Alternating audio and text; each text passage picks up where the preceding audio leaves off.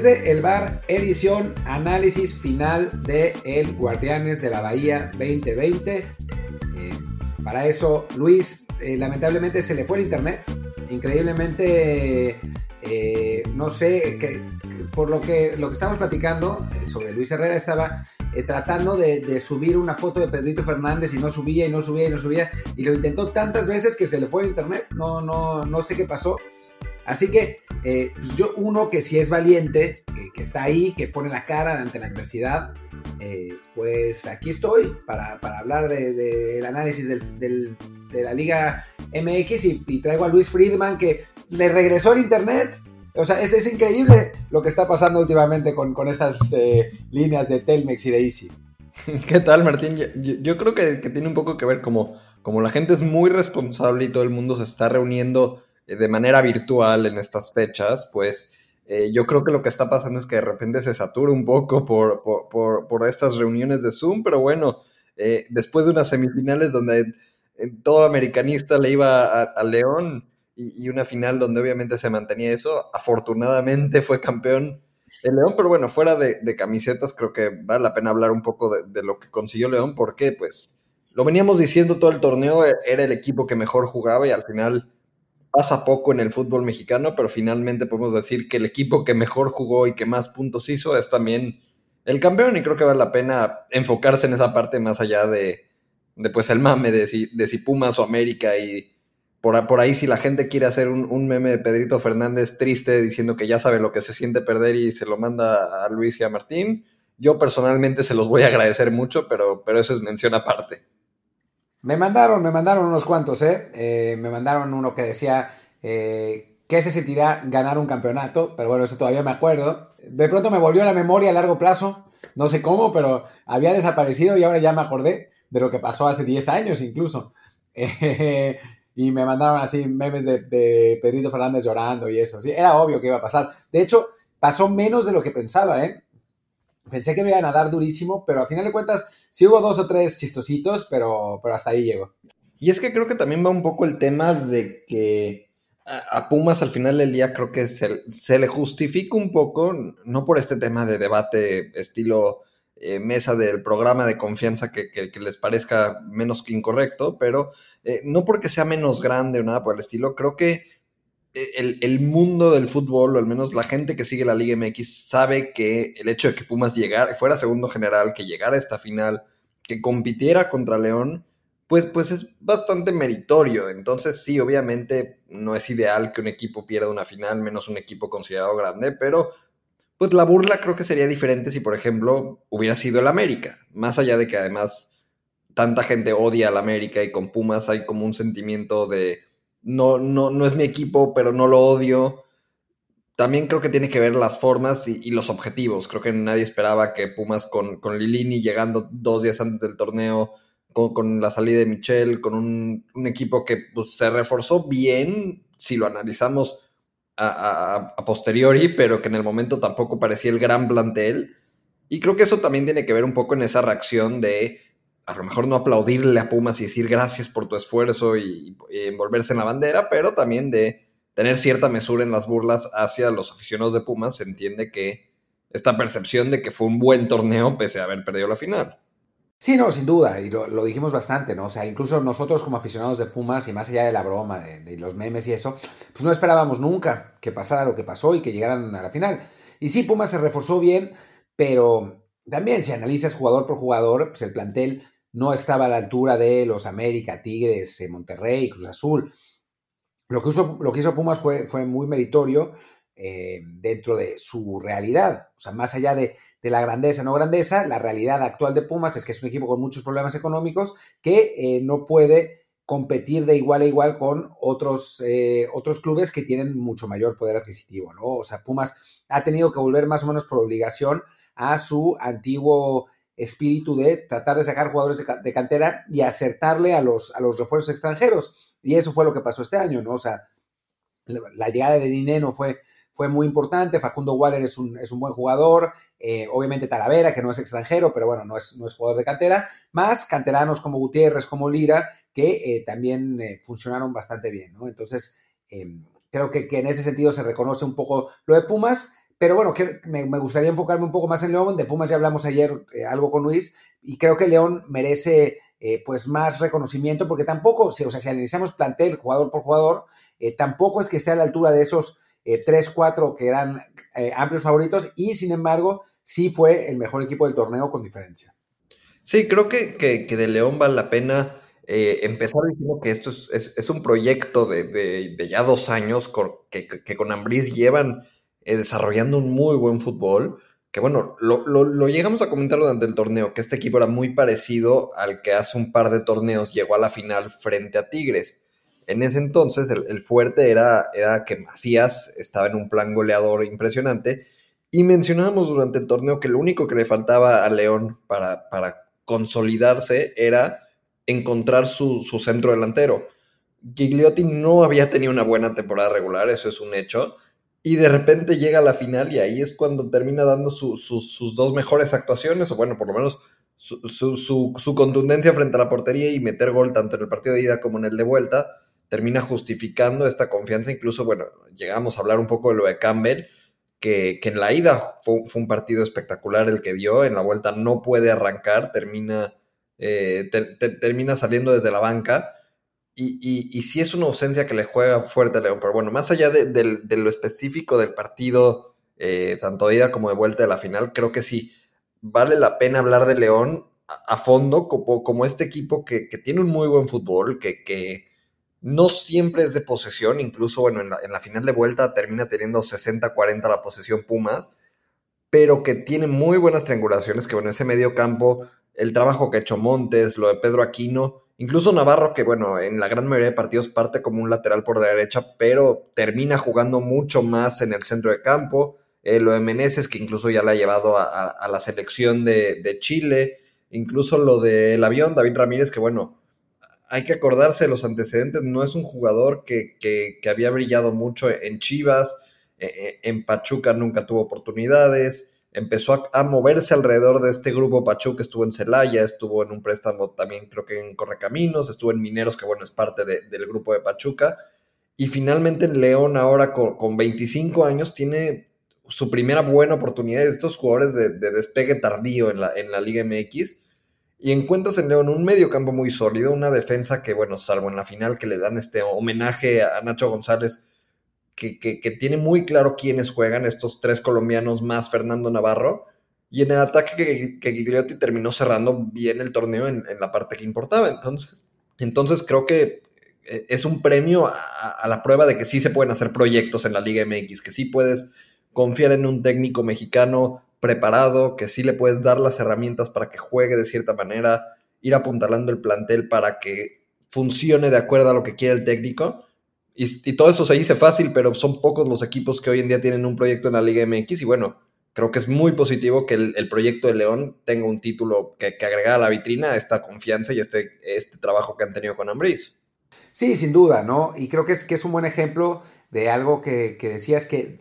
eh, se vale apostar a proyectos a más largo plazo, ¿no? Obviamente con, ajustes, con arreglos, o sea, la, la, delantera, la defensa no, no, es la misma que la de hace dos años, pero sí es una continuidad que eh, es poco habitual en el fútbol mexicano, ¿no? Y es eh, un, la, también tiene la ventaja de ser un equipo de una de un mercado no tan grande, ¿no? O sea, no es, no es un equipo capitalino, no es un equipo de Guadalajara, no es un equipo de Monterrey, donde quizás la exigencia era mayor, ¿no? La, la afición de León es una afición muy apasionada, pero muy, muy fiel y muy, muy alentadora. Entonces, pues te da chance de, armar un poco más sin que, o sea, y tener una mala temporada, que no pasó, pero bueno, podían haber tenido una mala, temporada sin que se volvieran locos, ¿no? Eh, y creo que, que, en ese sentido, el Jesús Martínez Jr. entendió bien la situación, la armó un equipo en ese sentido, le tuvo confianza a, Nacho Ambriz y los resultados ahí están, ¿no? Y es el segundo proyecto de ese tipo que arma. Antes, y antes había sido aquel con, con Rafa Márquez que también se, coronó campeón o se coronó bicampeón, de hecho. Entonces, eh, pues sí, creo que es una, una buena historia que, el León haya sido campeón porque nos da como un poco la, la, senda, el camino que otros equipos pueden eh, tener para, para, convertirse en campeones, ¿no? Y me parece que no es, no es inocente tampoco que, digo, más allá de que Pumas llegó completamente de, una manera distinta, que los equipos que normalmente están arriba, que son este León, América y Tigres, han apostado a proyectos a largo plazo, ¿no? Más allá de las críticas que tienen, que tienen Tuca y que tiene Piojo en sus respectivos equipos,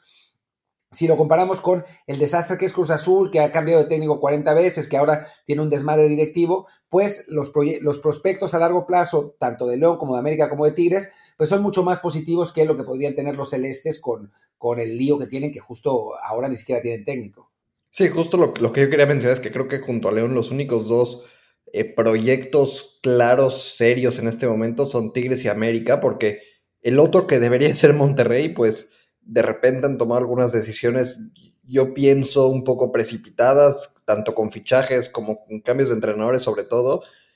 Y, bueno, por, ahí algunas estadísticas para poner un poco en contexto lo de León. Eh, estaba viendo esta tabla que hicieron la gente de Statistics, que bueno, creo que durante el torneo lo se ha lavado mucho, creo que vale la pena eh, que sigan esa cuenta porque es de las pocas cuentas con estadísticas relevantes de fútbol mexicano. Pero bueno, algunos datos que ponen es, León es la octava plantilla en, valor de la Liga MX y a pesar de ello fue el la segunda mejor ofensiva, la segunda mejor defensiva,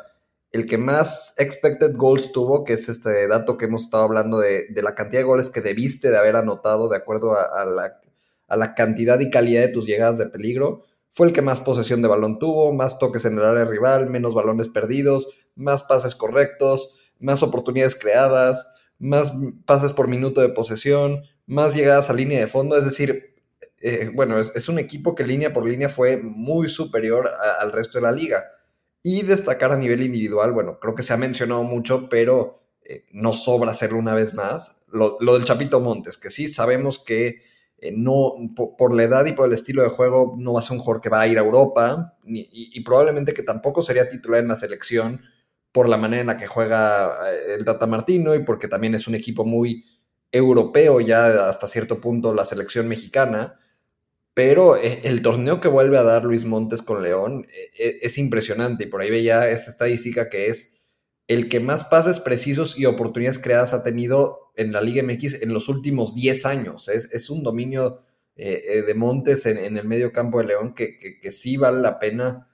seguir destacando, juegue o no juegue con la selección mexicana. Sí, sin duda. Y en cierto modo inesperado, no tanto porque Montes no haya sido un jugador eh, tan brillante en los últimos años, sino porque uno pensaría que eh, pues un, jugador de este tipo tendría un declive, ¿no? Eh, con, el paso del tiempo. Y no ha pasado así con Montes. a los 34 años sigue siendo un, jugador muy importante, un, futbolista que te puede marcar una diferencia y, bueno, bien por, bien por Montes, bien por León, pero me hace pensar, me hace dudar un poco de la calidad, de la calidad general del fútbol mexicano, ¿no? O sea, si un futbolista que no es titular en su selección eh, y que tiene 34 años resulta ser el mejor del campeonato, ¿qué te dice de los otros? Sí, bueno, creo que, creo que se puede ver con, con, varias miradas. A mí lo que me hace más pensar estos datos de Montes es la pena que fue e-, esa lesión previa al Mundial del 2014, ese choque en el partido contra Ecuador,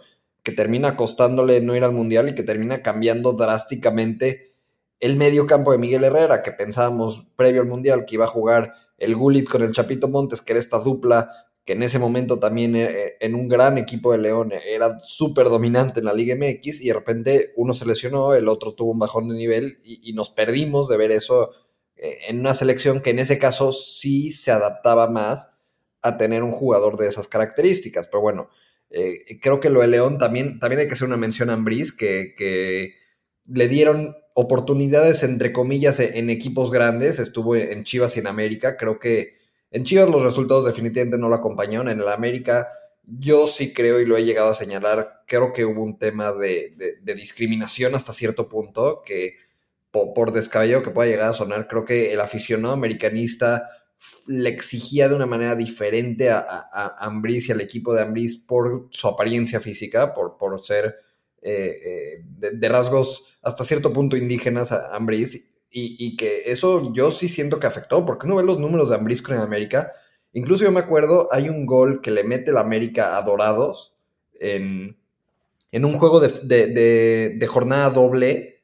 que, que, que el América transite el balón, son más de 30 toques dentro, del área, hacen por lo menos 5, termina siendo, y, era un equipo que jugaba bien, que, que, sí se le dio que, fracasó en un Mundial de Clubes, que de repente en un par de liguillas, más por indisciplinas, porque fueron expulsiones que, le costaron eliminatorias, no logró avanzar, incluso esa semifinal contra Pumas que pierden 3-0 la ida en el Azteca y luego en la vuelta se quedaron muy cerca de, de remontarle a Pumas en 2015 y, no le habían dado estas oportunidades a Ambriz y cuando se las dieron, se las dieron con una exigencia injusta, creo. Y ahora que le dan esta oportunidad de un proyecto, hay que acordarse también que fue el asistente de, Javier Aguirre en, el Atlético de Madrid y, me parece que también en Osasuna. Es decir, por ahí sí valdría la pena tenerlo en, monitoreado como una posible opción post Gerardo Martínez, asumiendo que va a pasar lo que siempre pasa, que es que acabando el Mundial decidan cambiar de técnico, ojalá no, ojalá Martino siguiera hasta el, hasta el 26, pero si no, yo sí creo que, que, Nacho Ambriz merecería una oportunidad en, selección mexicana en algún punto, porque eh, ha hecho un equipo que, que ha, desarrollado muy buen fútbol, es mexicano, sí tiene la experiencia y sí tiene las tablas, creo, para en algún punto tomar la selección mexicana. Si es que no ve Europa antes, ¿no? Que Ambriz tiene eh, recordemos un cierto cartel en España, por lo menos, fue auxiliar de Javier Aguirre, tanto en Osasuna como Atlético de Madrid, que quizás no sea demasiado, pero sí suficiente para eh, darle una oportunidad en un país en el que sí valoran mucho que eh, los futbolistas o los técnicos en este caso hayan estado ahí, ¿no? Es, difícil, digo, pasó con Chacho Coudet y en algunos casos más, pero es difícil ir de, de un fútbol eh, sudamericano, latinoamericano, directamente a España, y como mexicano aún peor, ¿no? Es, es muy, realmente muy complicado, ¿no? Apostaron en Osasuna por Javier Aguirre, pero eso fue en 2002, Hugo Sánchez por ser Hugo y nadie más, ¿no? Entonces, en el caso de tiene esa ventaja, ese, ese plus que significa haber estado ahí, conocer el fútbol español, conocer a la, a la afición, sobre todo de Osasuna, eh, y no, no dudaría que si Osasuna se mete en problemas y echan al técnico, pues miren a, miren a Ambriz, ¿no? Que es eh, que pues está en el mejor momento de su carrera, acaba de ser campeón y por currículum creo que este título es importante para darle esa posibilidad de Europa. Y más aún tomando en cuenta que para el Mundial de 2022 faltan dos años completos, ¿no? El, Mundial va a ser en, diciembre eh, de 2022, entonces faltan dos años enteros en los que perfectamente Ambriz, si, si todo va bien, podría asumir en un club europeo y quedarse un, rato ahí, aunque bueno, lo perdamos eh, eh, con la selección o no, pues, pero, pero es, es una, una, buena oportunidad y es, le, le, llegaría en un buen momento y creo que nadie en México se sorprendería, ¿no? Si mañana eh, los Asuna echa su técnico y, anuncia a Nacho Ambriz, pues todos, no, no sería como si, si contrataran, no sé, si de pronto Rafa Puente Jr. se fuera a dirigir a Europa, ¿no? Y por ahí creo que, creo que Ambriz lo mencionó post partido, de hecho, bueno, creo que durante los festejos en la cancha yo lo escuché decir que eh, quiere quedarse mucho tiempo en León, pero después en una conferencia de prensa dijo que sí está todavía ese, ese sueño, esa espinita de ir a Europa. Ojalá, creo que eh, coincidimos en que sería muy bueno para el fútbol mexicano en general que más técnicos fueran a Europa. Creo que, eh, bueno, sería, sería muy importante, no solo porque se pueda o no se pueda llevar a futbolistas mexicanos a sus equipos, creo que eh, va, más allá por un tema de preparación, de que no, no, no parece que ciertos técnicos mexicanos les interese ese salto, no, no, no ha habido esa ambición más que en casos muy contados. Y, y sí te, daría conceptos y te daría tablas para que si en algún momento regresan para dirigir a tu selección, si regresen con otro chip, si regresan con otra estructura, otro modelo de trabajo que se asemeja mucho más al fútbol de alto nivel que al final del día quieres que la selección de tu país tenga. Entonces, bueno, ese escenario hipotético que planteamos que es que Ambrí se vaya pronto a Europa y que después sea un sustituto futuro del Tata Martino, a, mí personalmente me encantaría, ojalá se diera, pero bueno, creo que más allá de la futuriada, creo que en lo que hay en este momento, sí debemos de, de hacer una mención muy clara y muy honorífica de que Ambris ha, hecho un gran trabajo, que ha hecho un gran proyecto y que, y que el Grupo Pachuca, que, bueno, tiene muchos contras detrás, creo que eh, se criticó muchas veces a Televisa con el América y Necaxa y San Luis y luego a TV Azteca y ahora tienes al Grupo Pachuca con este, este duopolio y que además tengan a, Mineros en, en, la liga de expansión, pero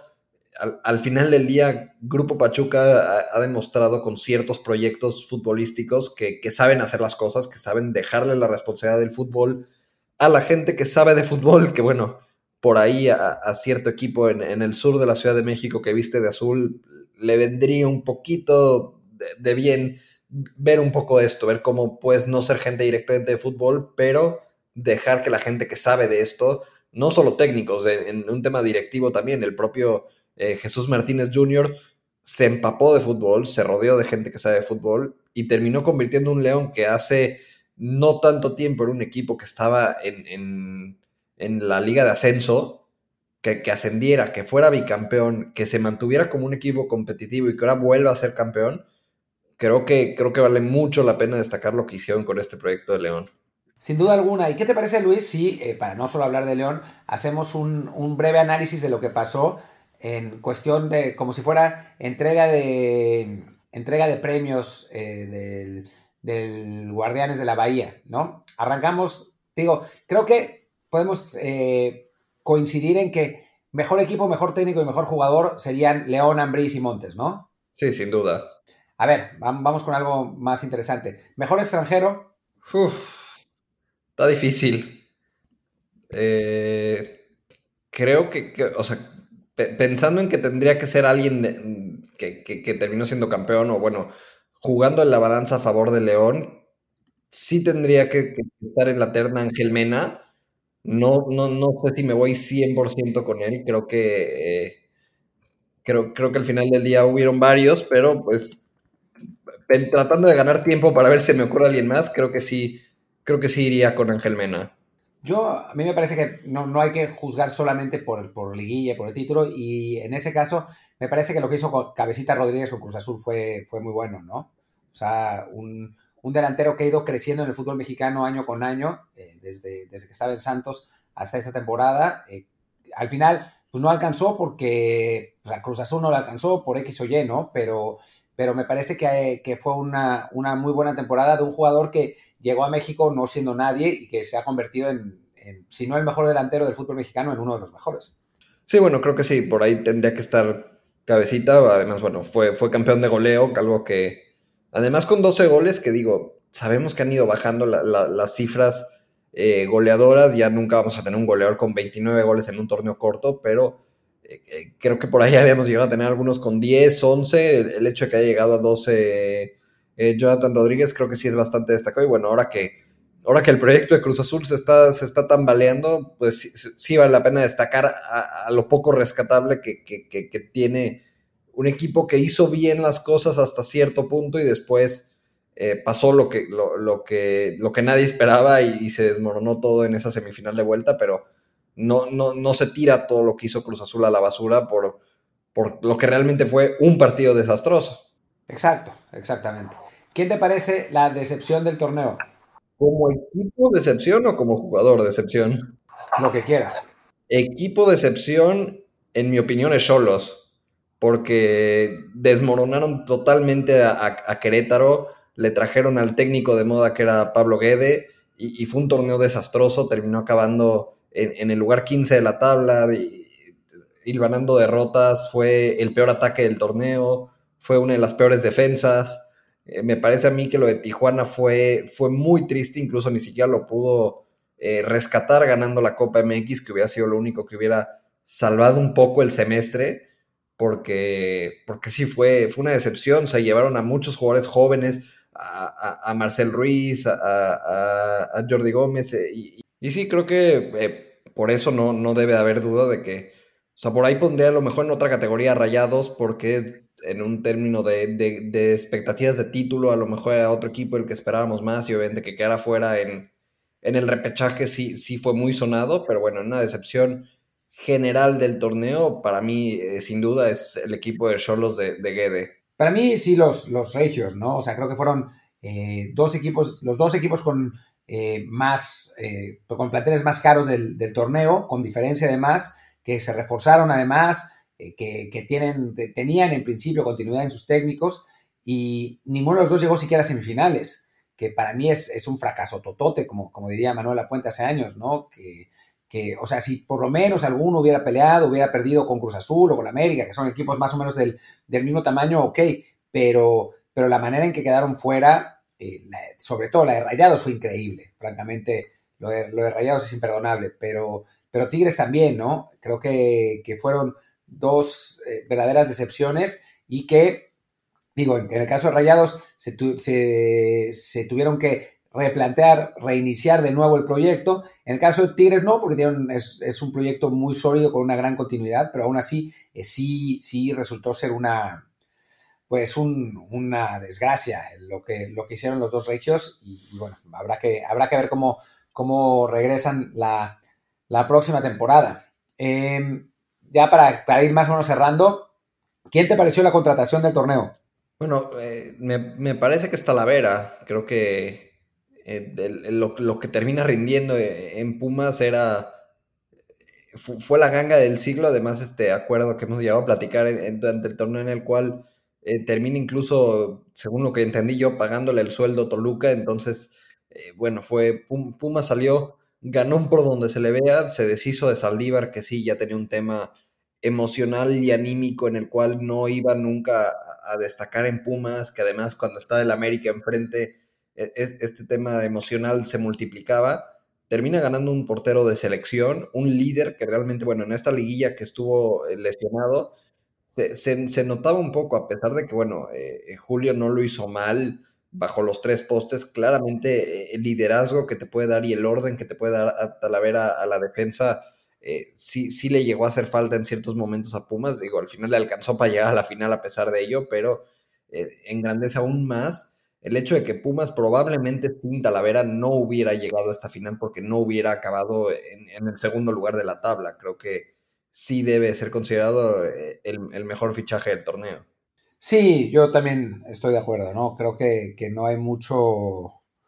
pues no hay, no hay mucha discusión al respecto. Un, portero que fue eh, realmente muy útil para, para, para Pumas dentro y fuera de la cancha, eh, a pesar del error en la última, en el, en el gol, sacó un par más muy buenas, una sobre todo, un, tiro centro ahí en el que eh, llegaba creo que Menés a segundo poste y Talavera se, se tiende y lo saca, lo saca con, la mano izquierda, que realmente era, era un gol cantado. Eh, y, y, sí, estaba tratando, tratando de pensar quién más, pero es que la verdad es que las otras figuras del torneo fueron, llevaban ya un, tiempo en el, en el fútbol mexicano, ¿no? y creo que eso también es es importante para decir que muchas veces en México eh, se tarda en, adaptarse el jugador que llega, ¿no? Sí, hay jugadores que tienen impacto, pero en general son, es una o dos temporadas hasta que realmente puedes rendir al nivel que eh, podías, eh, bueno, que, rendiste en, un campeonato extranjero. Realmente, por ejemplo, de la gente de, León, pues todos los que están son, o sea, todos los, que, que que triunfaron con el equipo son jugadores que ya, que ya llevaban tiempo en, la institución. Em, y sí, no, no, no, hay, no hay mucho por dónde, por, por dónde buscarle. Sí, creo que, sin duda alguna es, esta Talavera. Creo que también. Y ya, para terminar, dime. Sí, que creo que también tiene que ver un poco este tema que mencionas de los refuerzos, eh, eh, la pandemia al final del día, que bueno, eh, por cómo se dio el, que terminaba abruptamente el torneo anterior, cómo empezó este, el mercado de fichajes diferente, era muy complicado que algún jugador llegara a la Liga MX a, destacar inmediatamente. No sé si lo contaría como un refuerzo porque técnicamente se mantuvo dentro de la misma institución, pero lo de Martín Rodríguez con Mazatlán valdría la pena destacarlo de alguna manera, sobre todo por lo mal que está ese equipo quitándolo a él. Creo que menciones honoríficas de, buena temporada, la cantidad de asistencias y de llegadas claras generadas por, Martín Rodríguez con un equipo de Mazatlán que, pues también quedó a deber porque sí tenía un buen plantel, porque pues al final del día el plantel de Morelia y no era un plantel que estuviera para nada mal. Entonces, bueno, por ahí, si lo contáramos como un refuerzo, porque pues llegó a un equipo con un nombre diferente, agregaría por ahí como un segundo lugar honorífico a Martín Rodríguez, pero bueno, considerando que, se mantuvo dentro del mismo club, aunque cambiar el club de nombre y de ciudad, no, sé si contarlo como un refuerzo, pero bueno, nada más quería poner el, asterisco de agregar ese nombre porque creo que vale la pena eh, aunque hay equipos que no calificaron a la liguilla y que ni siquiera tuvieron resultados destacados, por ahí mencionar a los jugadores que tuvieron que sí, sí dieron un poco, un poco de qué hablar de manera positiva. Sí, bueno, y, si hablamos también de jugadores que se quedaron dentro de la misma, eh, el mismo grupo empresarial, pero que cambiaron de equipo, pues el avión Ramírez, ¿no? Que, pasó de, de, Pachuca León, llegó totalmente de forma inesperada a convertirse en titular en, el equipo campeón, ¿no? Pero si fuera de eso, no, no demasiado. Y bueno, ya, ya para, terminar, eh, la última es, pues tú qué esperas, o sea, qué es lo que te, a partir de lo que viste en este torneo, cuál es tu, lo que, lo que más esperas ver para el siguiente. yo creo que va a valer mucho la pena ver si León logra mantenerse en, este nivel. Creo que va a ser un torneo interesante para ver justamente si varios de los proyectos que, que dieron cosas positivas se mantienen. Porque bueno, lo de Pumas, que bueno, ya sabemos que aunque aún no sea 100% oficial, lo de que Carlos González se va a ir a Tigres es virtualmente un hecho. Entonces, ver si Pumas puede mantenerse como un equipo contendiente, ver si León puede seguir siendo este equipo tan dominante, con tantas victorias, que siga siendo tan competidor y que sea un candidato a, un nuevo bicampeonato. Ver qué pasa con el América, porque sí ha sido un tema de... Eh, de que necesita una reestructuración de plantel, más allá de si sigue o no Herrera, aunque la gente se quiere enfocar en eso, es un plantel que sí está muy desbalanceado, que en defensa no tiene variantes, que, si se le lesiona un delantero tampoco ya tiene muchas opciones, pero que tiene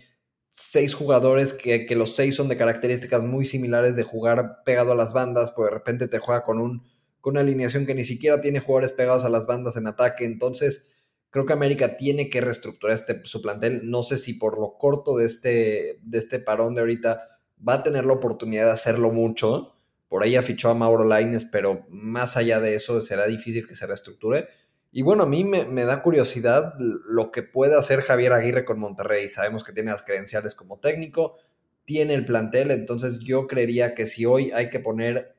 si me dices hoy dos candidatos al título, creo que es León al bicampeonato y quiero pensar que Monterrey, pensando en la llegada de Aguirre y que el plantel para hacerlo lo tiene. Y a ver qué pasa con Tigres, porque yo lo, advertí un poco durante el torneo. Es un plantel que envejeció mucho, que, que, que, tiene un promedio de edad muy elevado en relación al resto de la liga, que tiene en sus alineaciones un promedio de 28, 29 años, cuando el resto de la liga anda en 25, 26, que se cansa en las segundas mitades, que le ha costado cerrar los partidos y, lo de siempre, más allá de pensar que si Tuca o no Tuca sigue, es cómo puedes rejuvenecer un plantel para mantener a los jugadores de talento, para que no sea de la noche a la mañana que te quedes sin futbolistas de calidad y que de repente toda tu alineación tenga más de 30 años. Y creo que eso es lo que viene para Tigres. Tienen que encontrar cómo ir incorporando futbolistas más jóvenes a, su, a su, alineación. Y, esas son las cosas que, que, yo espero del siguiente torneo. Ver a Tigres rejuvenecerse, a Monterrey convertirse nuevamente en candidato, ver si Pumas puede mantenerse en este nivel pese a la baja de González y a lo mejor alguna otra que se aparezca. Y, ver si León seguirá siendo este, este competidor y este equipo dominante de la liga, ya que finalmente consiguió ese ansiado título que, le había faltado en estos dos años. Sí, eh, de acuerdo, y a mí me interesa también ver a Chivas, ¿no? Eh, uno de los equipos que mejor cerró la, temporada con la llegada de Bucetich, y con algunos jugadores que que empezaron a rendir más en, las últimas semanas, notablemente el, Chicote Calderón, eh, lo que hizo el Tiba Sepúlveda consolidándose como, como titular, el propio Gudiño, ¿no? que, que finalmente empezó a ser factor positivo ya, ya en, la, en el repechaje y en la liguilla. Eh, unas chivas que, que sí mejoraron, que sí necesitan eh, algunos refuerzos, dicen que van a llegar Iniestra y Mozo de, de Pumas, se irá finalmente pues los, los conflictivos, el Gallito Vázquez, el, el Achofis, López, el otro cuate que nunca jugaba. Vamos a ver qué tal, qué tal se desarrolla Antuna, vamos a ver qué pasa con Macías, si consigue eh, volverse a, convertir en referencia de ataque en el fútbol mexicano, porque el paso a Chivas sí realmente le ha costado y le ha, le ha costado en sus eh, posibilidades de, irse a Europa. la, la, idea de irse solamente como escalón a Chivas le ha salido mal y en este momento pues pues no, no vuelven a sonar rumores sobre, sobre su salida. Em, vamos a ver qué pasa con Oribe, que, finalmente eh, pues parece que ya está llegando al, final de su carrera. Em, vamos a ver, ¿no? Creo que, creo que Chivas va a ser una, eh, una historia interesante la, próxima temporada. eh, con un plantel que pues va a tener más tiempo de, trabajo con, con que es un técnico que sabemos que es, que es ganador, que, que, sabe cómo, cómo conseguirlo. Entonces, para mí me, me interesa mucho ver este equipo y también porque sus fans son inaguantables o, o, o no tan inaguantables cuando ganan, así que, siempre, siempre se vuelve divertido ver al, equipo de Guadalajara. Y pues bueno, creo que con eso cerramos esta parte de desde el bar. A Luis mágicamente le regresó el internet cuando terminamos el análisis de, de la Liga MX, ya nos está diciendo que está aquí, así que lo vamos a dejar con, con algunas otras eh, notas de, del día que no tienen que ver con, con, Liga MX, se va a hablar de mexicanos en Europa y, y bueno, pues aquí, aquí estamos y aquí estaremos para eh, los, próximos, los próximos días y eh, con, con, Luis obviamente cuando reinicie la Liga MX pues lo, lo platicaremos también. Muchísimas gracias Luis, ¿dónde te pueden encontrar? Eh, me pueden encontrar en Twitter como arroba Friedman con F mayúscula y L mayúscula. Y bueno, yo soy Martín del Palacio, mi Twitter es arroba Martín de ELP y los dejo con Luis Herrera que va a hablarles de otras cosas. Muchas gracias.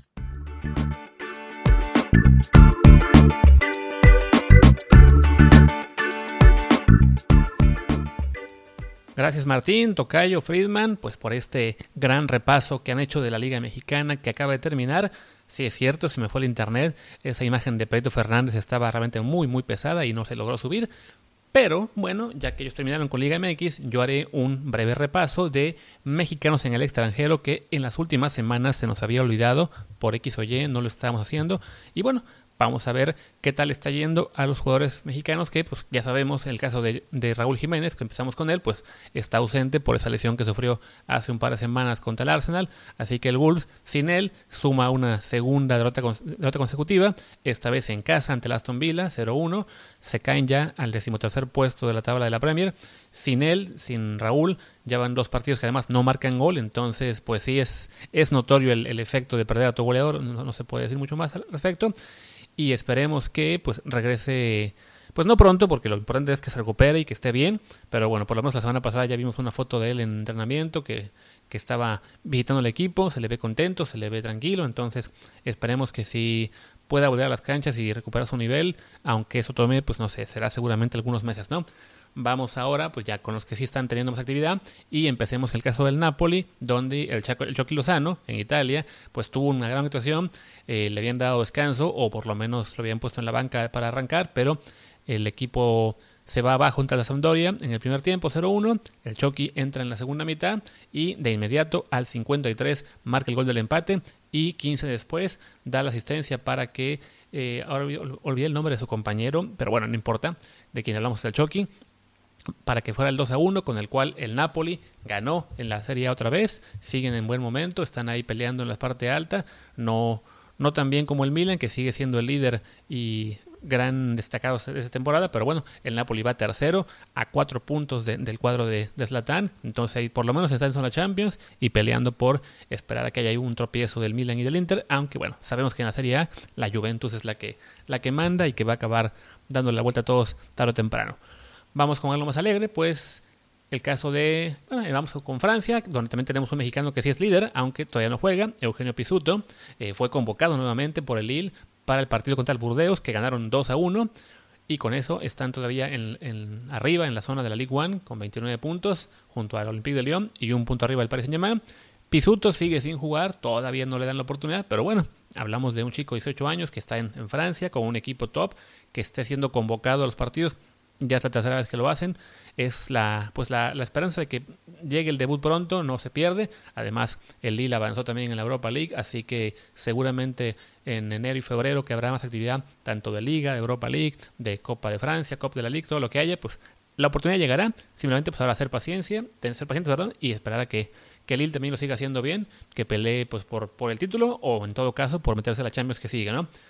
Y también hablando de equipos que están en Champions, el Porto en Portugal, donde Tecatito Corona esta vez le dieron cierto descanso. También se fue a la banca en el partido contra el Tondela, un equipo de la parte baja de la tabla. Lo ganaron 4-3.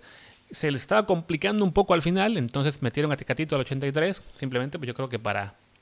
tener a su mejor hombre en el campo en caso necesario. No pasó ya nada más en ese partido, lo ganaron, están todavía terceros en la liga portuguesa, a 4 del Sporting y dos del Benfica. Y en esa misma liga, pues tenemos el caso de Alejandro Gómez, que Nuevamente no fue convocado con el Boavista. Eh, estuve checando los datos hasta que encontré por fin qué, pasó con el Sub-23. Tampoco jugó esta semana con esa plantilla, que recién jugó este lunes contra el Formalizado en esa categoría. Entonces, no sabemos muy bien qué está pasando con él. No lo están convocando ya con el equipo titular. Tampoco había jugado con el Sub-23 hace un par de semanas. Pero bueno, me imagino que es parte del crecimiento. Igual, chico 18 años, le costó cuando jugó con el primer equipo. Entonces, pues paciencia, ya llegarán más oportunidades para él. Y hablando de oportunidades, pues uno más que es Edson Álvarez con el Ajax, que jugó todo el segundo tiempo en la victoria sobre el Sol, 4 por 0, con lo cual su equipo sigue líder en la Eredivisie. Y en otra buena noticia, en el PSB, eh, Eric Gutiérrez nos reportaba hoy, Daniel Reyes, arroba barracudo, que ya va a regresar pronto a entrenar con el primer equipo. Estaba de momento practicando individualmente, Parece que ya la próxima semana va a integrar los entrenamientos ya con todo el plantel y esperamos que puedan por fin regresar a las canchas, arrancando el, pues bueno, en el reinicio de la liga en enero, ¿no? seguramente. Eh,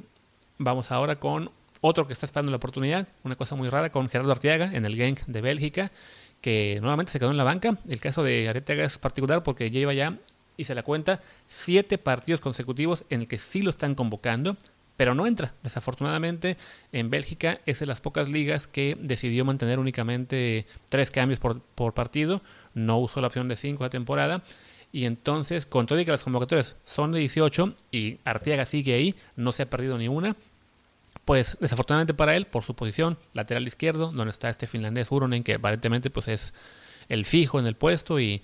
y el técnico decide que, bueno, hay, en cada partido hay otras posiciones en las cuales es más urgente hacer cambios y Arteaga pues sigue esperando la oportunidad. Lo mismo que mencionamos con el caso de, de Pisuto, pues bueno, ya llegará la Copa quizá donde haya más chance. Eh, paciencia, ¿no? O sea, ya es, un jugador joven que, que debe tener oportunidades pronto y además su equipo va segundo en la tabla a dos puntos del Bruch, entonces incluso habiendo perdido esta semana contra el Anderlecht 1 por 0, pues ya, ya llegará. Está en un equipo importante de, Bélgica y simplemente pues está pasando la, temporada, digamos, de, picar piedra, ¿no? Hay que ser más paciente, ¿no? El que sí está jugando más es Omar Gobea, aunque en este caso su equipo, el Zulte, no tuvo partido, se pospuso el encuentro contra el AS Open, que además mañana le tocaba jugar contra el Genk de, de, Arteaga y también se pospuso, así que bueno, me imagino que es una cuestión de, pues ya todos sabemos por qué se posponen partidos de cualquier deporte esa temporada,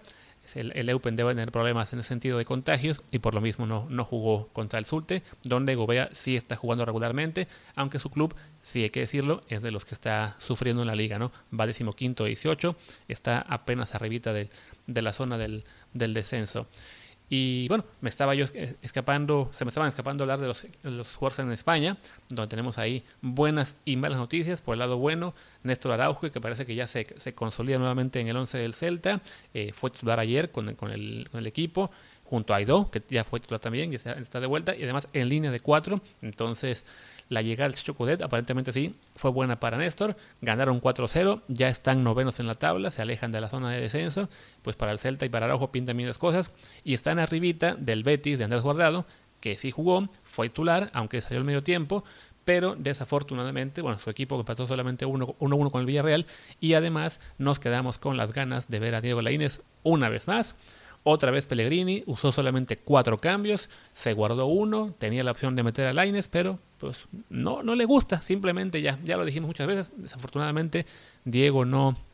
no parece del agrado de, Pellegrini, solamente lo mete en partidos que ya están definidos para bien o para mal, y en un caso como este que tenía el juego 1-1 contra el Villarreal, en el que quizá Diego pudo haber aportado algo al ataque para buscar la victoria, pues prefiere dejarse un cambio sin usar que usarlo, ¿no? Y también, bueno, se me olvidaba Héctor Herrera, que jugó contra el Real Madrid, el derby que el Atlético perdió, desafortunadamente eh, ese partido 1-0. Héctor, si no me equivoco, jugó solamente el medio tiempo y luego nos llegó la noticia de que estaba, de que es una lesión. Esperemos que no sea de mucha gravedad, pero bueno, el, Atlético sigue ahí en, punta en, Italia, que perdón, en Italia, en España, empatado con, con la sociedad, pero sí, este, lo de Héctor, bueno, es una lesión en el muro izquierdo que lo tendrá algunas semanas fuera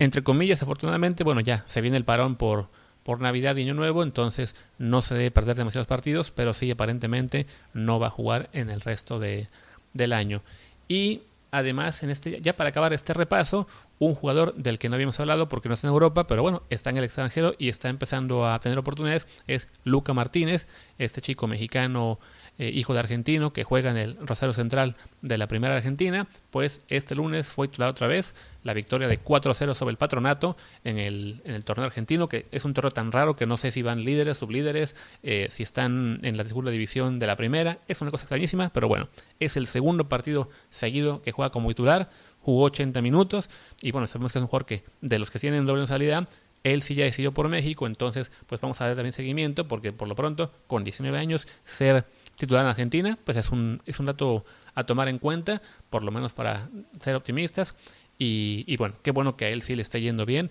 ya más adelante quizá incluyamos a jugadores también que estén eh, brillando o por lo menos también luciendo en, en torneos de primera división, sea de Sudamérica o de, del resto Europa. Está por ahí Pablo Medina en Grecia, que no, no está jugando mucho tampoco y, y, está en un equipo también pequeño, pero bueno, poco a poco se irán sumando más jugadores. Ojalá que ahora que viene enero el mercado de fichajes se vuelva a abrir y, y sepamos de algún mexicano más que, que, se va para Europa, o por lo menos que Diego Lainez, Lainez perdón, se, se cambie de equipo. Pero bueno, ya hablaremos de eso en su momento. Por lo pronto, pues espero que les haya gustado el repaso de la Liga MX que hicieron Martín y Friedman, que les haya gustado un poco este repaso a toda velocidad de mexicanos en extranjero que hice yo. Y nos veremos, no sé si mañana o el jueves, pero bueno, ya les avisaremos por Twitter seguramente.